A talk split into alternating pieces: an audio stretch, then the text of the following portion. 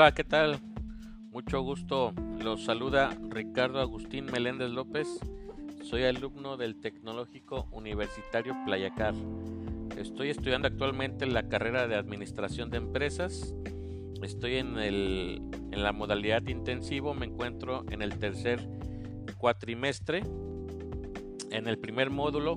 Y este podcast es parte de la materia Análisis del Producto y del Consumidor que en esta ocasión me la está impartiendo la profesora Fedrelena Rea Vargas.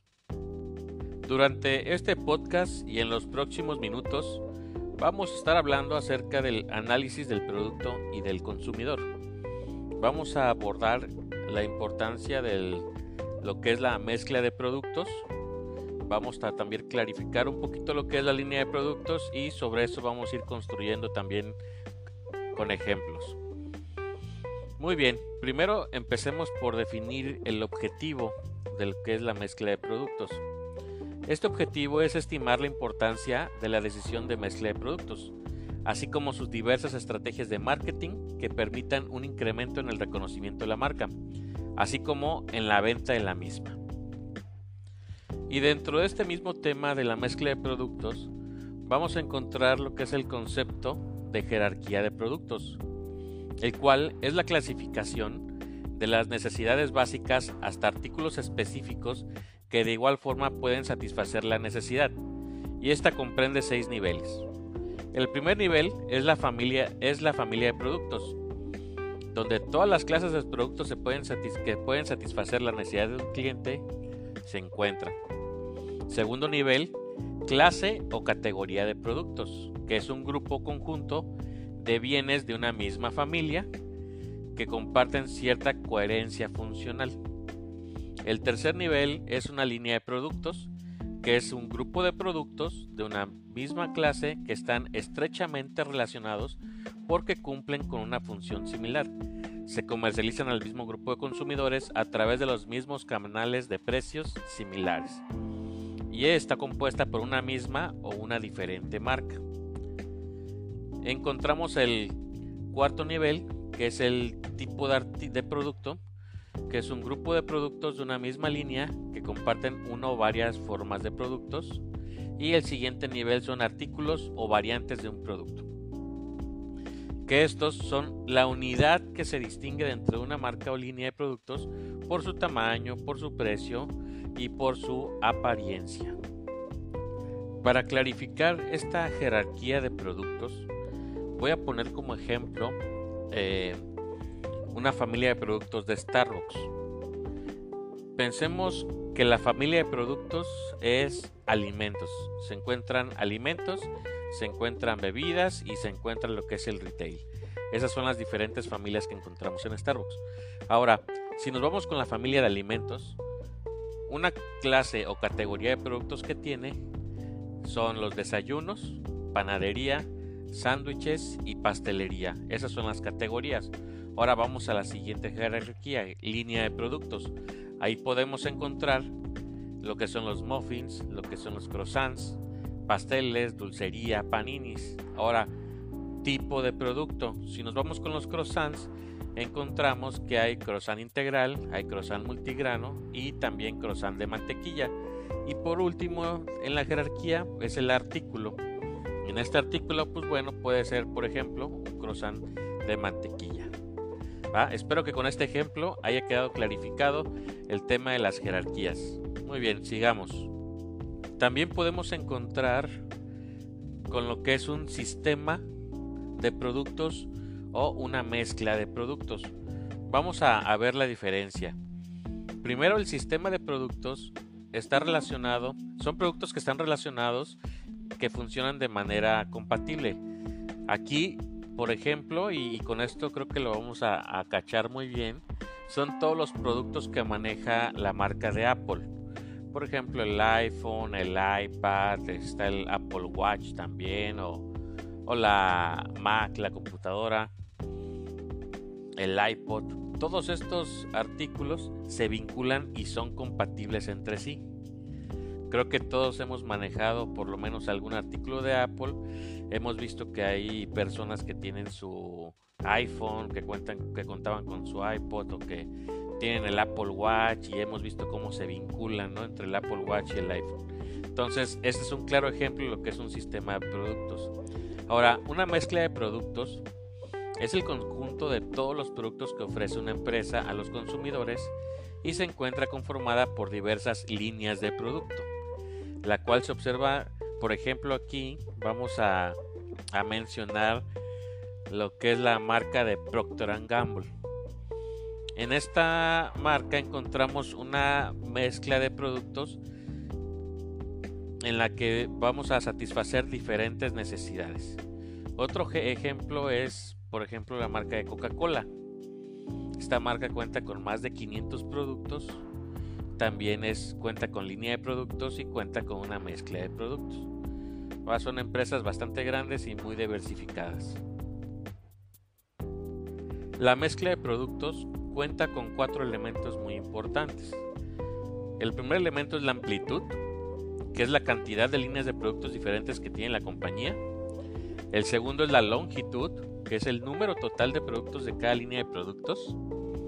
Tercero, profundidad, que es la cantidad de variantes de cada producto que ofrece la línea de productos.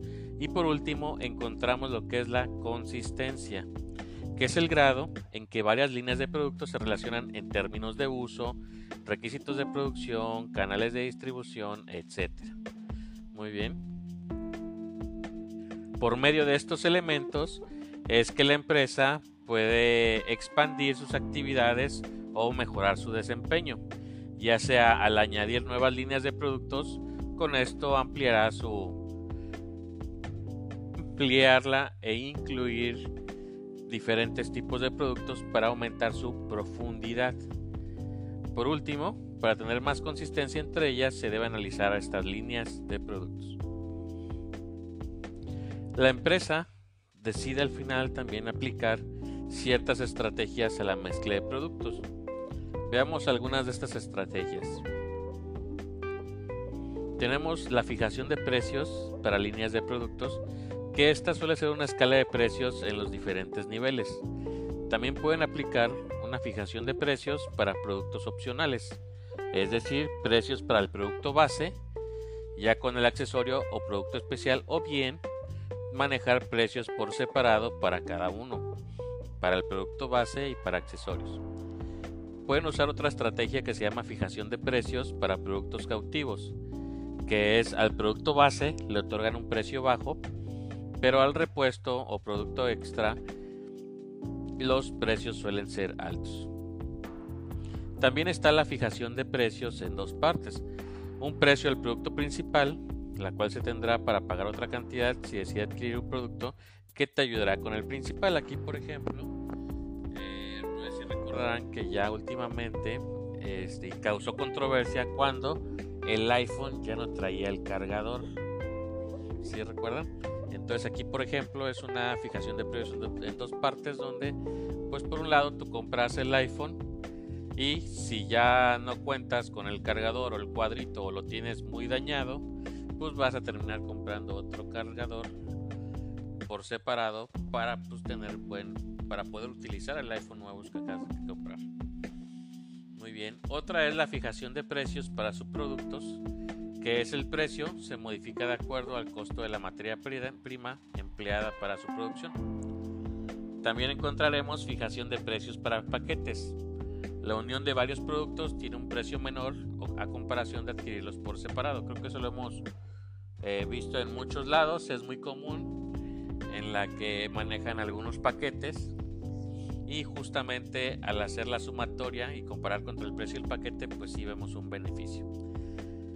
Por último, también podemos encontrar lo que es el co-branding, que es donde algunos le llaman también marca dual o alianza estratégica y se da cuando dos marcas o empresas se unen para lanzar un producto en común. Un par de ejemplos, uno sería el de Nestlé con Coca-Cola, cuando lanzaron Nestlé, y otro también es la alianza que formó Uber y Spotify, que es donde se creó una banda sonora para el viaje de los pasajeros. Entonces Spotify le brindaba la opción de elegir y reproducir sus propias listas en el auto de manera automática. Va como un plus para el viaje.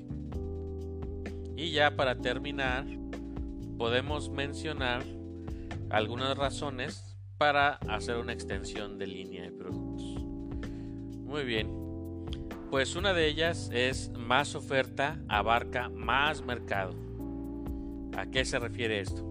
Si tu mercado objetivo es indeciso, ayúdale a escoger tu marca. Cuando se tienen mercados más masivos, brindarles la posibilidad de escoger siempre es una buena estrategia para ganar la preferencia de tus consumidores. Otra razón que también hay es la de posibles ocasiones de consumo insatisfechas.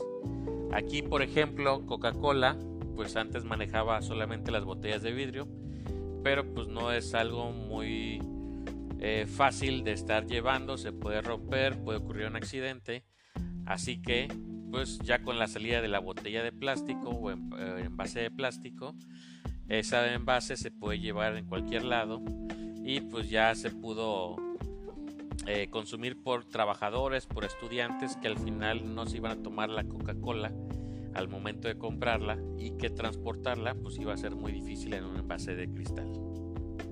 También otra de las razones es que pues el consumidor puede desear consumir proporciones de productos más grandes o más pequeñas dependiendo de la ocasión. Y aquí podemos igual tomar el ejemplo de Coca-Cola, donde podemos encontrar diferentes tamaños para la bebida icónica que es la Coca-Cola. Está la presentación de 2 litros y medio, últimamente sacaron la de 3 litros, ya está la de 1.75, 1.25 litros. Así que pues ya esta empresa de Coca-Cola más que estudiado el tema de línea de productos para poder satisfacer estas diferentes necesidades en diferentes momentos. Y por último, pues hablamos de las nuevas tendencias. Esta también es una razón muy importante que nos va a mantener a la vanguardia para querer meter más línea de productos, ya sea para tener el sabor de moda, el color de moda, el deporte de moda.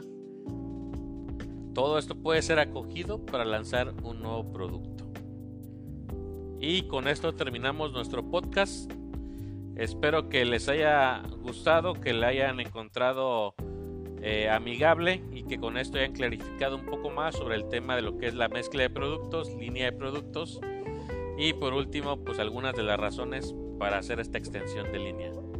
Así que me despido de ustedes, les mando un fuerte abrazo a la distancia y síganse cuidando.